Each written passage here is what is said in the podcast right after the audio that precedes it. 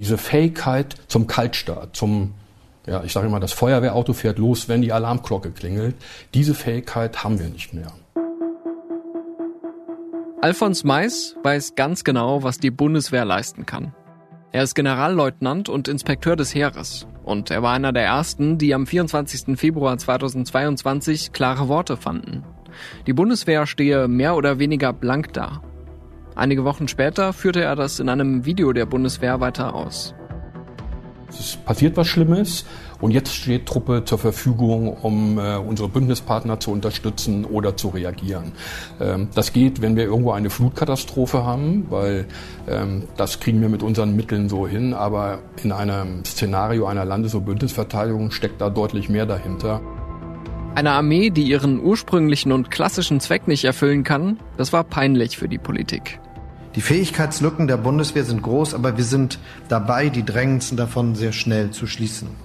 Sehr schnell wollte Bundeskanzler Olaf Scholz vorgehen. 100 Milliarden Euro, drei Tage nach dem russischen Überfall auf die Ukraine versprochen.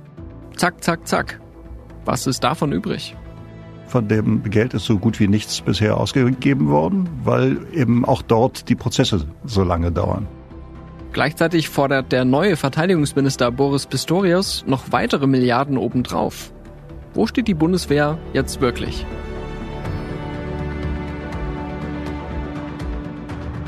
Hier ist Stimmenfang, der Politik-Podcast vom Spiegel.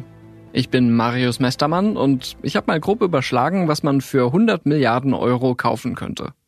5 Millionen Wärmepumpen zum Beispiel oder 770.000 Porsche 911, je nach Ausführung und je nachdem, ob man Robert oder Christian heißt. Aber im Ernst, das ist eine Menge Geld und wenn wir nochmal an das Bild vom Feuerwehrauto denken, dann geht's ja wirklich um einen Notfall. Mit dem russischen Überfall auf die Ukraine ist vielen in Deutschland klar geworden, dass die Bundeswehr doch kein Relikt des Kalten Krieges ist, dass sie nicht nur Sandsäcke schleppt und Impfzentren managt oder im Wüstensand von Mali patrouilliert, sondern dass sie im Ernstfall Deutschland und seine Verbündeten hier in Europa verteidigen muss und dass sie dafür nicht nur passende Helme und Schutzwesten oder ordentliche Socken und geräumige Rucksäcke, sondern auch einsatzbereites schweres Gerät braucht. Schiffe, Jets, Panzer. Also es geht darum, die Ausrüstung ganz konkret bei den Soldatinnen und Soldaten deutlich besser, deutlich schneller, deutlich mehr, aber auch darüber hinaus große Projekte, die jetzt auch schnell gelöst werden müssen, anzugehen. Christine Lambrecht. Sie sollte die Zeitenwende bei der Bundeswehr umsetzen. Meine Kollegen haben sie vergangenes Jahr mal die Null-Bock-Ministerin genannt, weil sie ihre Führungsfunktion für die Truppe nie so richtig ernst zu nehmen schien. Im Januar gab sie dann ihr Amt ab. Die Streitkräfte, das muss man leider sagen, sind in den vergangenen Jahrzehnten oft vernachlässigt worden. Der neue, Boris Pistorius. Der wollte zwar kein schlechtes Wort über seine Vorgängerin verlieren. Ich bin Christine Lamprecht sehr, sehr dankbar für die Arbeit, die sie im vergangenen Jahr geleistet hat. Sie hat viele Dinge angeschoben. Aber dann kam das Aber. Aber der größte Teil der Zeitenwende, meine Damen und Herren, liegt noch vor uns. Was Pistorius nicht sagt, aber wissen wird, unter Christine Lambrecht hat die Bundeswehr viel Zeit verloren. Dabei ist die Gelegenheit für Reformen so günstig wie nie. Rund zwei Drittel der Deutschen sind für große Investitionen in die Bundeswehr, sogar über die 100 Milliarden Euro Sondervermögen hinaus. Sogar, wenn das zu Lasten anderer Politikbereiche geht. Trotzdem haben wir vergangene Woche von der Wehrbeauftragten des Bundestages, Eva Högel, gehört, und von den 100 Milliarden sind im Jahr 2022 noch gar keine Euro und Cent angekommen bei der Bundeswehr. Aber es geht jetzt los. Es geht jetzt los. Bei mir im Studio ist jetzt ein Kollege, der bestens vernetzt ist bei der Bundeswehr und im Bereich Verteidigungspolitik und der immer wieder ganz nah auch an der Truppe recherchiert, nämlich mein Spiegelkollege Konstantin von Hammerstein. Hallo Konstantin. Hallo. Sag mal, kennst du dich mit Star Trek aus eigentlich? Ehrlich gesagt nicht so richtig, aber ich habe natürlich gehört, wie das Handy des Ministers letzte Woche losgegangen ist. Boris Pistorius ist ganz offensichtlich ein Trekkie, wie man die, die Fans der Serie nennt. Als er vergangene Woche die Streitkräftebasis der Bundeswehr in der Nähe von Magdeburg besucht hat und sich den Fragen der Presse gestellt hat, da klingelte sein Handy mit dieser Melodie. Kann man, Moment. Spannend. Spannend, ne? Das war mein Bekenntnis zu Star Trek, ja. ähm. Ist mit Pistorius jetzt gute Laune bei der Bundeswehr angesagt? Ja, insgesamt, naja, bei der Bundeswehr natürlich nicht, aber wenn er persönlich auftritt, ihm gelingt es schon, für gute Laune zu sorgen, weil er ein ganz anderer Typ ist als seine Vorgänger. Und man seit langem wieder das Gefühl hat, dass da ein Minister im Amt ist, der, wie er selber sich ja gesagt hat, Bock auf seinen Job hat. Das merkt man ihm an und das überträgt sich auf, auf die Truppe und insofern ist er viel lockerer mit denen und die sind natürlich auch lockerer dann. Nicht nur bei den Soldaten kommt Pistorius gut an. In Umfragen ist er aktuell der beliebteste Politiker Deutschlands. Ein Raketenstart, aber auch eine große Fallhöhe. Die Bundeswehr ist ja jetzt schon seit vielen Jahren eigentlich in der Krise. Ihr berichtet auch immer wieder über die Mängel. Und vor gut einem Jahr, vor dem Hintergrund des russischen Angriffskriegs gegen die Ukraine, da hat Bundeskanzler Olaf Scholz dann ein Ziel in der Verteidigungspolitik formuliert, nämlich eine leistungsfähige, hochmoderne, fortschrittliche Bundeswehr, die uns zuverlässig schützt. Erfüllt die Bundeswehr heute eins oder mehrere dieser Attribute? In der Absolutheit auf keinen Fall. Das hat Pistorius ja selber neulich auch gesagt, dass die äh, bei einem, sagen wir mal, russischen Angriff auf, auf Deutschland oder auf, auf den Westen dass die Bundeswehr da nicht wirklich kriegsfähig sei. Und das, das ist natürlich auch so. Es hat sich, einige Dinge haben sich getan, aber schon in den letzten Jahren. Es hat sich eben erstaunlich wenig im letzten Jahr, seit Scholz die Zeitenwende ausgerufen hat, getan, was viele verschiedene Gründe hat. Und einer der wichtigsten Gründe ist, glaube ich, die bisherige Verteidigungsministerin Christine Lambrecht, die eben das Tempo, was die Zeitenwende natürlich mit sich bringen müsste und auch impliziert, dieser Begriff ja auch schon impliziert, in keiner Weise bei der Bundeswehr umgesetzt hat. Die Aufgabe ist ja jetzt, die Bundeswehr zu stärken und war es auch im vergangenen Jahr schon. Allerdings hat Deutschland ja im Gegenteil eher viele schwere Waffen abgegeben an die Ukraine. Stehen wir jetzt gerade in Wahrheit schlechter da als vor einem ja, Jahr? Ja, ja. Das hat also auf jeden Fall, weil natürlich ganz wesentliche Dinge abgegeben worden sind. Also jetzt äh, die Panzerhaubitze äh, und, und wir reden ja immer über über sehr kleine Stückzahlen. Die Bundeswehr hat nur etwas über 100 Panzerhaubitzen. Wenn sie 14 davon abgibt, dann ist das eben signifikant. Vor allen Dingen angesichts der Tatsache, dass ja auch der Rest der Panzerhaubitzen nur zum Teil einsetzbar ist. 14 Kampfpanzer Leopard hört sich jetzt nicht so wahnsinnig viel an, wenn die der Bundes, wenn, wenn die der Ukraine zur Verfügung gestellt werden oder abgegeben werden. In Wahrheit sind es jetzt nicht nur 14, sondern 18 sind es. Aber wenn eben nur ganz wenige einsetzbar sind, dann ist das eben doch schon ein sehr großer Anteil. Und so sind ja viele andere Dinge auch abgegeben worden, Munition und, und Fahrzeuge und ähnliches. Und die sind bisher eben noch nicht wieder ersatzbeschafft worden. Nehmen wir mal dieses Beispiel Panzerhaubitze 2000. Da soll kommende Woche im Haushaltsausschuss des Bundestags sozusagen über die Nachbestellung beraten werden. Aber es war schon im Mai 2022 klar, dass Deutschland da mindestens sieben Stück an die Ukraine liefert. Warum wird denn das jetzt erst nachbestellt? Weil die Prozesse so wahnsinnig lange dauern und weil sich keiner so richtig drum kümmert. Das ist eben das Erbe der Pistorius Vorgängerin Christine Lambrecht, die das nicht zu einer Top-Priorität gemacht hat. Vielleicht hätte sich Lambrecht stärker am YouTube-Kanal der Bundeswehr orientieren sollen. Eins der meistgeklickten Videos des vergangenen Jahres geht so. Sie ist die modernste Haubitze weltweit und hat ganz spezielle Fähigkeiten, die Panzerhaubitze 2000, das Geschütz der Artillerietruppe. Da hätte man schon auf die Idee kommen können, direkt ein paar nachzubestellen.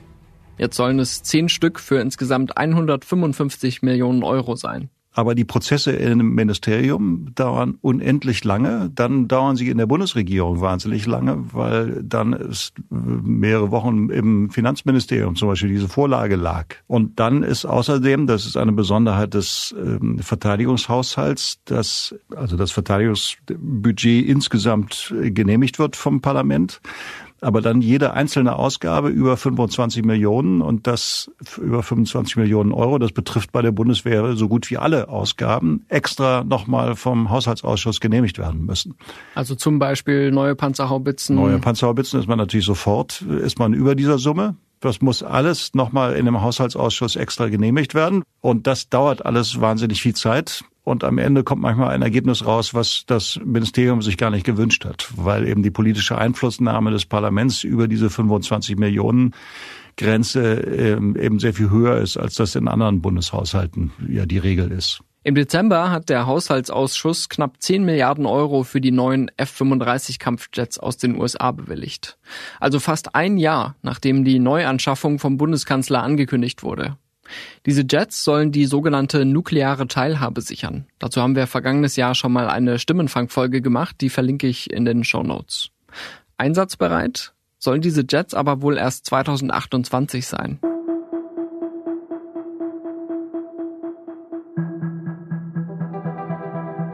Das klingt so, als wäre dieser Beschaffungsprozess, als würde der überhaupt nicht hinterherkommen mit sozusagen der Geschwindigkeit der Zeitenwende, wie der Kanzler sie ausgerufen hat. Ja, das, das kann man so sagen. Das, ich glaube, das Kernproblem der Bundeswehr ist natürlich die Finanzierung, das mangelnde Geld, aber fast noch wichtiger ist, dass die Prozesse eben so wahnsinnig lange dauern. Das ist zum großen Teil das Verteidigungsministerium, die eben irre komplexe Prozesse haben, wo es vor allen Dingen darauf ankommt, dass die Prozesse rechtmäßig sind und es kommt nicht auf das Ergebnis an. Und die Mentalität, dass Europa und Deutschland sich jetzt äh, in Teilen in einer militärischen Auseinandersetzung befindet und dass es dringend Tempo geben muss, das hat sich noch nicht in den Apparat reingefressen. Die arbeiten eigentlich immer noch dem, nach dem alten Tempo. Und das heißt, sie versuchen Risiko auf Teufel komm raus zu vermeiden. Sie versuchen zu vermeiden, dass der Bundesrechnungshof sie kritisiert. Aber auf Tempo kommt es eben nicht an und auch nicht darauf, dass man möglicherweise, wenn man Tempo erzeugen möchte, auch mal ein gewisses Risiko, dass auch mal was schiefgehen soll, einkalkulieren müsste. Die Beschaffungsbehörden der Bundeswehr sind berüchtigt. Sie brauchen Jahre, um neue Ausrüstung auszuwählen und zu bestellen. Wer erinnert sich an das schiefschießende Sturmgewehr G36? Die Probleme damit waren spätestens seit 2012 bekannt. 2015 kündigte die damalige Verteidigungsministerin Ursula von der Leyen einen Nachfolger an. Das neue Sturmgewehr soll ab 2024 schrittweise eingeführt werden. Dazwischen lag noch ein Rechtsstreit mit zwei Herstellern um das Bieterverfahren und auch diese Bestellung wurde tatsächlich erst im vergangenen Dezember final bewilligt.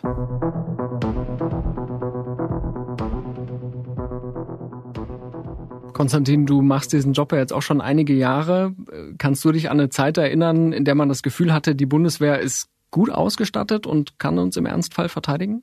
Nein, das ist natürlich schon lange nicht mehr. Das liegt daran, dass man nach dem Ende des Kalten Krieges, also vor 30 Jahren, ja völlig zu Recht die Bundeswehr deutlich geschrumpft hat und das Geld gekürzt hat. Das war die sogenannte Friedensdividende. Und wie häufig bei politischen Prozessen ist das erstmal auch angemessen gewesen. Man musste jetzt nicht mehr eine halbe Million Soldaten haben, man musste nicht mehr 4000 Kampfpanzer haben. Dann ist man eben, wie im Moment ist die Zahl 183.000. Es war sogar noch mal eine Zeit lang darunter an Soldaten, also wirklich deutlich deutlich geschrumpft. Kampfpanzer gab es 1990 4000, jetzt gibt es nur etwa 300. Ne, nur mal um so eine Größenordnung zu haben, das ist ja deutlich alles geschrumpft. Das war in Teilen richtig, weil man natürlich diese kalte Kriegsarmee in dieser Form nicht mehr brauchte. Aber bei politischen Prozessen erleben wir häufig, dass das so ein Pendel ist, was dann zu weit ausschlägt. Und das ist, glaube ich, in diesem Fall auch passiert. Es ist eben zu sehr gespart worden. Man hat zu sehr auf diese Friedensdividende gehofft und die auch ja schon verbraucht, dass man über das Ziel deutlich hinausgeschossen ist. Und äh, unter dieser Entwicklung leidet die Bundeswehr eben bis heute und das ist auch sehr schwer zurückzudrehen. Ein Beispiel, gerade sprechen in Europa viele über Munition. Die Ukraine braucht sie und die Bundeswehr auch, ob zum Üben oder für den Ernstfall. Das Problem, in den vergangenen Jahrzehnten wurden viele Munitionsdepots aufgegeben und müssten erst neu errichtet werden. Auch das dauert Jahre. Olaf Scholz hat ja vergangenes Jahr dann den Eindruck erweckt, mit seiner Zeitenwende und seiner Politik das beheben zu wollen und beheben zu können. Und er hat dann auch sehr schnell eben dieses Sondervermögen von 100 Milliarden Euro angekündigt. Also nochmal ein eigener Topf, um die Bundeswehr, sag ich mal, auf den Stand zu bringen. Was hat dieses Geld denn bisher bewirkt? Bisher noch gar nichts. Von dem Geld ist so gut wie nichts bisher ausgegeben worden, weil eben auch dort die Prozesse so lange dauern. Die 100 Milliarden sind natürlich eine gewaltige Summe, das ist gar keine Frage. Aber sie reichen ausschließlich für einige Großprojekte. Also für ein neues Kampfflugzeug, für einen neuen schweren Transporthubschrauber, für die Digitalisierung äh, der Streitkräfte, die total vernachlässigt worden ist. Also das Heer funkt zum großen Teil noch analog.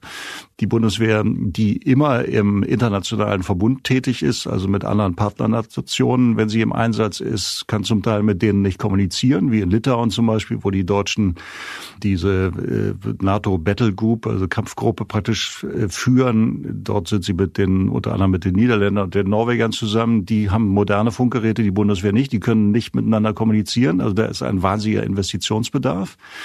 Für all diese Projekte, also so große Projekte, äh, hat das Sondervermögen zum Teil zumindest die Mittel zur Verfügung gestellt. Aber der reguläre Verteidigungshaushalt, der bei etwa 50 Milliarden liegt, ist nicht erhöht worden. Und es gibt viele Folgekosten, die aus diesen Anschaffungen entstehen, die dann durch den regulären Verteidigungshaushalt eigentlich abgebildet werden müssten. Und wenn sie dort nicht abgebildet sind, dann hat man eben riesige Probleme. Der Investitionsanteil im, im regulären Haushalt äh, sinkt immer weiter, weil eben Betriebskosten, Personal, die Kosten eben steigen, auch durch die Inflation.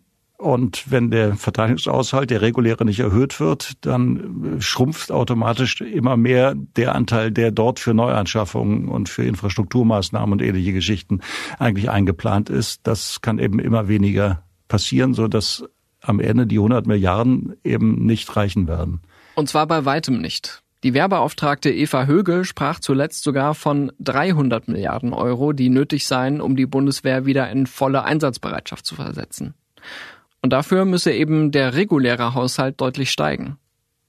Ich versuche gerade mir diesen Einkaufsprozess ähm, nochmal vorzustellen. Also wenn ich jetzt zu Hause, ich habe zwar keinen Garten, aber stellen wir uns mal vor, ich habe einen Rasenmäher, der geht kaputt und äh, ich will mir einen neuen kaufen. Das Geld habe ich auch. Ich weiß schon, welchen ich haben will.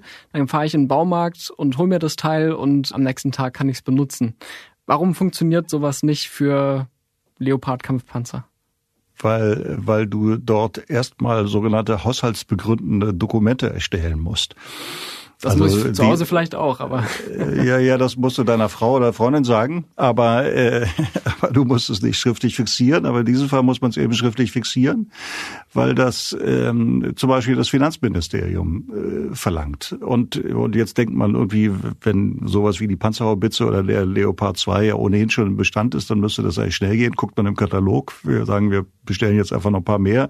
Aber so ist es nicht. Das sind Prozesse, die zum Teil Monate dauern. Also Monate heißt eigentlich fast ein Jahr dauern, wo dann telefonbuchdicke haushaltsbegründende Dokumente erstellt werden, bevor dann nur die Bestellung rausgeht. Dann hängt es ja erstmal bei der Rüstungsindustrie, die im Moment ja stark ausgelastet ist, wie man sich ja denken kann. Und dann dauert es nochmal mehrere Jahre, bis die Dinger tatsächlich auf dem Hof stehen. Also die deutsche Rüstungsindustrie hat gerade gar nicht die Kapazität, um schnell das zu liefern, was wir jetzt eigentlich bräuchten? Die haben wir ja auch geschrumpft. Die sind ja die ganzen letzten Jahre auch, äh, haben immer weiter, äh, sind, sind sie zusammengeschrumpft und ich habe vor einiger Zeit mal mir bei, von Rheinmetall in Unterlüss bei Celle die Puma-Fabrik, also der Schützenpanzer Puma, habe ich mir mal angeguckt. Und also ich war in meinem Leben schon in vielen äh, Fabriken von Siemens zum Beispiel, die hochmodern sind, äh, alles maschinell mit Robotern und ähnlichem. Man kommt in diese Panzerfabrik in Unterlüss. Das ist auch alles sehr modern. Und da kommt einem als erstes ein Mechaniker im Blaumann mit einem großen Schraubschlüssel entgegen weil das so kleine Stückzahlen sind, von dem Puma sind äh, irgendwas zwischen 300 und 400 hergestellt worden, dass die tatsächlich in Manufakturarbeit hergestellt werden. Da gibt's keine industrielle, also mit, so wie man das aus dem Zweiten Weltkrieg kennt, diese riesen Panzerfabriken mit Fließbändern und sowas, so funktioniert das nicht, sondern da schrauben eben Handwerker dran rum und das dauert eben wahnsinnig lange und ist, ist es nicht auf Masse gemacht, weil das eben die letzten Jahre nicht erforderlich war. Der Puma, ein Panzer aus echter Handarbeit. Diese Schützenpanzer wären eigentlich ein Beispiel für modernes Kriegsgerät, das die Bundeswehr schon hat. Sie sind die Nachfolger der Marder-Panzer, die jetzt zu Dutzenden in die Ukraine geliefert werden sollen. Aber die Truppe ist mit dem Puma offenbar überfordert. Bei einer Schießübung in Niedersachsen im Dezember fielen alle 18 eingesetzten Schützenpanzer wegen mehr oder weniger großer technischer Fehler aus. Einige Beispiele. Verschlissene Kettenelemente, eine falsch montierte Hauptwaffe, ein defekter Endschalter am Periskop, eine gestörte Laufwerkskühlanlage oder eine defekte Elektronikeinheit im Waffensystem MELS. Ah, und vergessen wir nicht den Schwelbrand an einem Kabelbaum, der offenbar unsachgemäß mit einem Pulverlöscher bekämpft wurde. Der Panzer musste dann teilweise auseinandergebaut werden, um das Löschpulver zu beseitigen. Bei dieser Summe 100 Milliarden muss man sich vielleicht auch nochmal vor Augen führen. Das klingt immer so wuchtig, 100 Milliarden. In Wahrheit wird die Bundesregierung gar nicht diese volle Summe ausgeben können. Also allein aufgrund der steigenden Zinssätze ähm, auf dieses Darlehen muss man schon mal so ungefähr 13 Milliarden äh, Schätzungen zufolge abziehen. Dann kommen noch Inflation und Mehrwertsteuer dazu. Das heißt, äh, je länger es dauert, das auszugeben oder je länger dieses Geld rumliegt, desto weniger wird es praktisch. Wie weit kann das die Bundeswehr dann bringen, dieser Topf? Naja, da werden natürlich schon einige Dinge auf dem Hof stehen.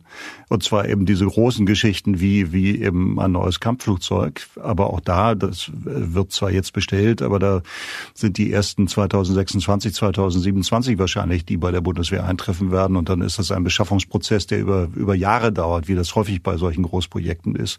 Das sind dann die F-35 aus den USA. Das sind die F-35 ne? aus den USA. Aber, aber, aber es ist natürlich insgesamt zu wenig. Also die, ich glaube, die entscheidende Frage überhaupt, die auch jetzt der neue Minister lösen muss, ist, wie kriege ich die Prozesse beschleunigt? Wie kriege ich tatsächlich die Zeitenwende mentalitätsmäßig, aber auch von den Prozessen, wie kriege ich Tempo rein in die Sache? Das wird die Sache wird, wird die große Fragestellung sein, die er lösen muss. Er hat nicht mehr so wahnsinnig viel Zeit, weil die Legislaturperiode ja nur noch zwei Jahre dauert. Da, er muss strukturell die Voraussetzungen dafür schaffen, dass das schnell geht. Mhm. Oder wenigstens deutlich schneller geht als bisher.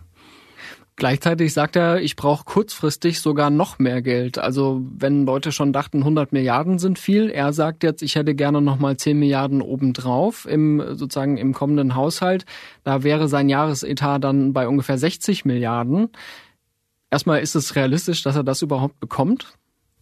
Also halte ich für jetzt die 60 Milliarden kann ich mir nicht vorstellen. Wie man der Haushalt hängt ja im Moment weil eigentlich der Kabinettsentschluss, Beschluss letzte Woche schon kommen sollte für die Haushaltsaufstellung und Lindner, der Finanzminister, ja gesagt hat, es würde praktisch eine Überbuchung von 70 Milliarden geben, 70 Milliarden, davon ist Verteidigung mit 10 Milliarden natürlich ein großer Anteil.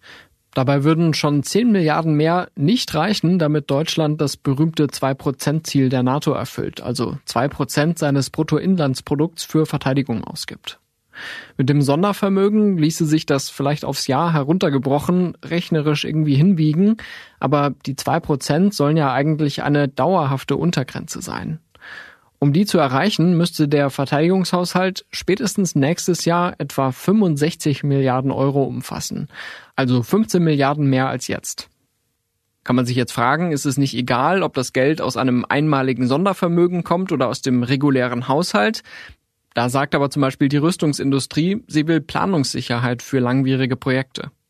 Das ist nur in dem Verteidigungshaushalt so wichtig, weil die Beschaffungsprozesse so lange dauern und das Ministerium nur eine, einen Vertrag oder eine Verpflichtung eingehen kann, wenn in dieser Haushaltsaufstellung für die nächsten vier Jahre das äh, mit Geld hinterlegt ist. Sonst, also wenn der, wenn der gleich bleibt, dann kann man viele Investitionen nicht machen, weil man sie in drei, vier Jahren nicht bezahlen könnte. Und deswegen ist das die ganz spannende Frage. Kann Pistorius durchsetzen, dass die Finanzplanung in den nächsten Jahren, dass die Kurve deutlich nach oben geht? Und das ist fraglich, denn bis jetzt in diesem Jahr zum Beispiel ist in der Finanzplanung ist äh, flach wie eine Flunder. Ist überhaupt nichts hochgegangen. Vergangene Woche hat die Wehrbeauftragte Eva Högel ihren neuen Bericht vorgestellt. Sie ist auf Seiten des Bundestags eine zentrale Anlaufstelle für die Sorgen der Truppe. Unsere Soldatinnen und Soldaten nervt, wenn zum Beispiel der Wunsch besteht, einen vernünftigen Helm zu bekommen. Und dann gibt es einen marktverfügbaren Helm. Die Amerikaner benutzen den seit Mitte der 90er Jahre. Und dann dauert das bei uns 20 Jahre und länger, bis dieser Helm auch in der Bundeswehr zur Verfügung steht. Das ist nicht akzeptabel. Das muss sich ändern. Högels Job ist es, sich solche Probleme anzuhören und marode Kasernen zu besichtigen. So würde ich das mal zugespitzt formulieren. Sie hat jetzt in dem neuesten Bericht einen Bereich besonders hervorgehoben, der auch in früheren Berichten immer wieder eine Rolle gespielt hat, das ist die Infrastruktur, also der Zustand vor allem der Gebäude, der Kasernen. der in Teilen in einem katastrophalen Zustand ist. Und da liegt es auch wieder an den Prozessen, weil die Bundeswehr zum Beispiel für Bauten selber nicht zuständig ist, sondern das ist eben auch kompliziert. Der Bund darf bis auf Regierungsbauten hier in Berlin selber nicht bauen. Also man merkt das zum Beispiel bei Autobahnen. Das sind ja Bundesautobahnen, die finanziert der Bund. Aber wenn man die Autobahnschilder sieht, dann sieht man immer die großen Schilder. Hier baut das Land Sachsen-Anhalt im Auftrag des Bundes. Und äh, du wirst auch sehen, wenn du von Bundesland zu Bundesland fährst, dass der Straßenbelag sich ändert bei der Autobahn, weil dann eben das nächste Bundesland dafür zuständig ist. Das Gleiche, was bei den Autobahnen ist, ist auch bei Kasernen. Die Bundeswehr macht einen Auftrag für eine Modernisierung oder einen Neubau. Und dann macht es die Landesbauverwaltung des jeweiligen Landes, die es umsetzen muss. Und die sind zum Teil sehr schlecht ausgerüstet, zum Teil also personell ausgerüstet. Und dann dauern die Prozesse unendlich lang. Also ein klassisches Beispiel ist die berühmte Schwimmhalle der Kampfschwimmer in Eckernförde, die seit über zehn Jahren renoviert wird. Und äh, mit bisschen Glück hat jetzt die Werbeauftragte geschrieben, könne im Jahr 2024, das wäre dann glaube ich zwölf Jahre, nachdem man angefangen hat, mit einer Fertigstellung zu rechnen sein.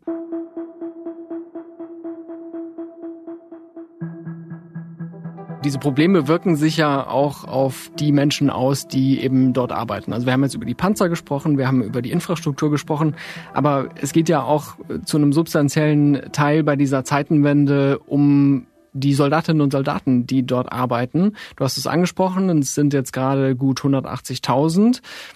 Zielsetzung ist ja auch seit einigen Jahren, dass es mal 200.000 werden. 203, um es genau zu sagen. Ja, da wollen wir die bürokratische Genauigkeit ja. walten lassen. Und da ist natürlich jetzt auch die Frage, wie kommt man dahin? Also ist es Teil sozusagen dieses Auftrags von Pistorius, da jetzt substanziell für einen Aufwuchs zu sorgen?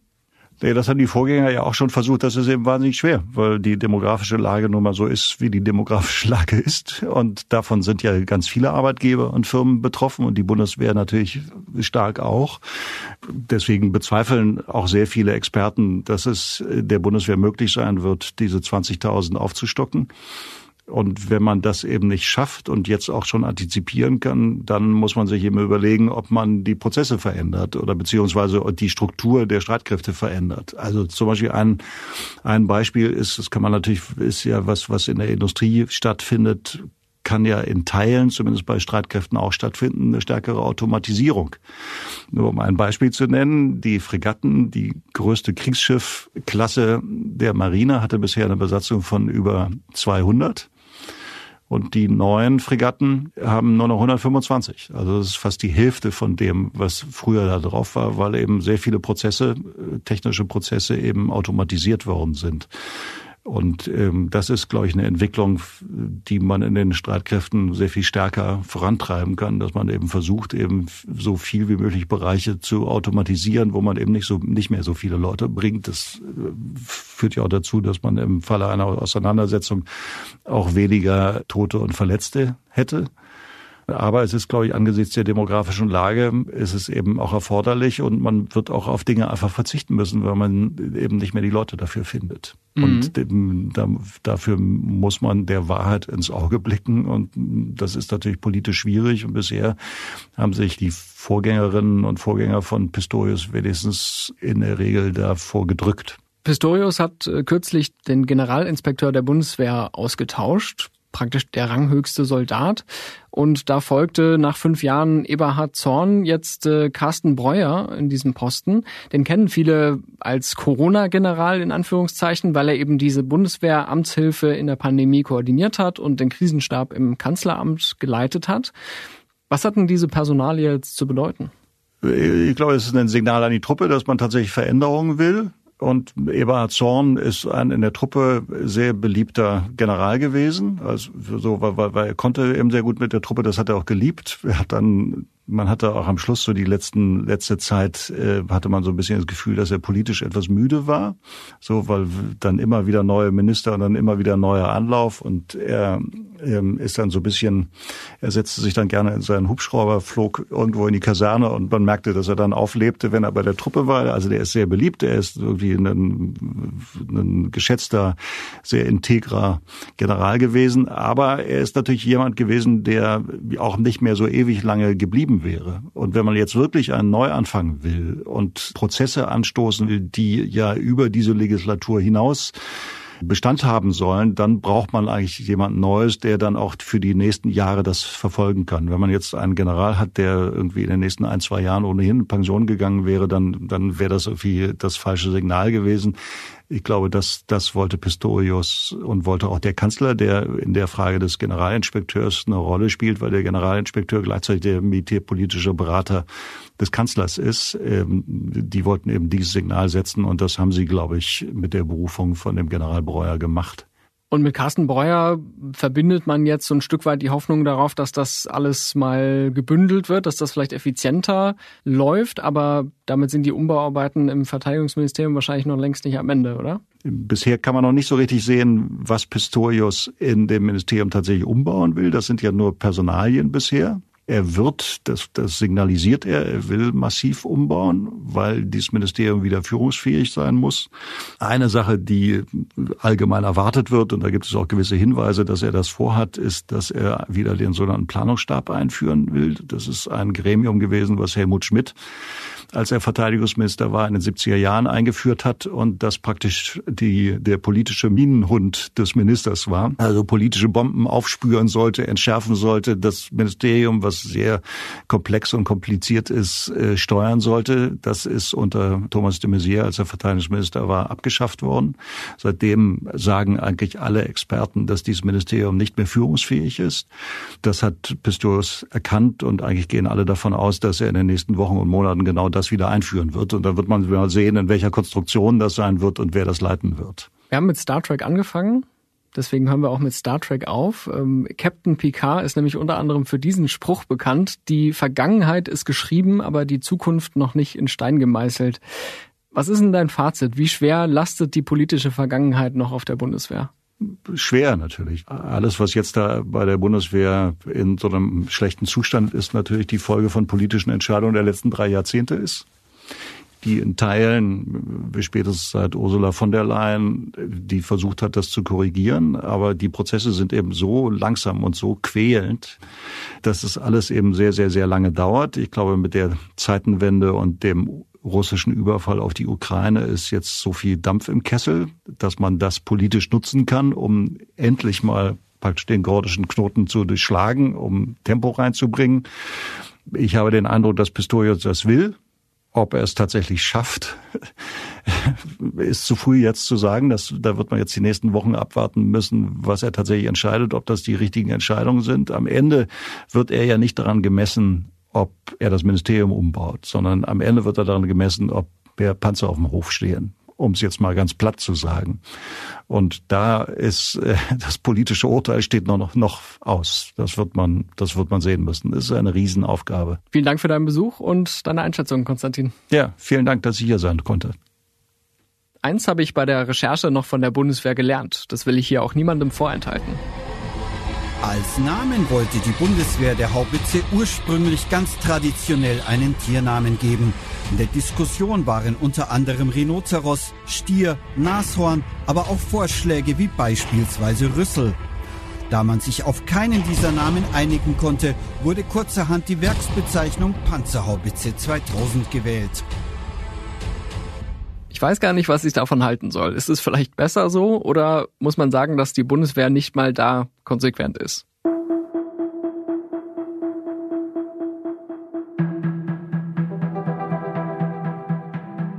Das war Stimmenfang, der Politikpodcast vom Spiegel.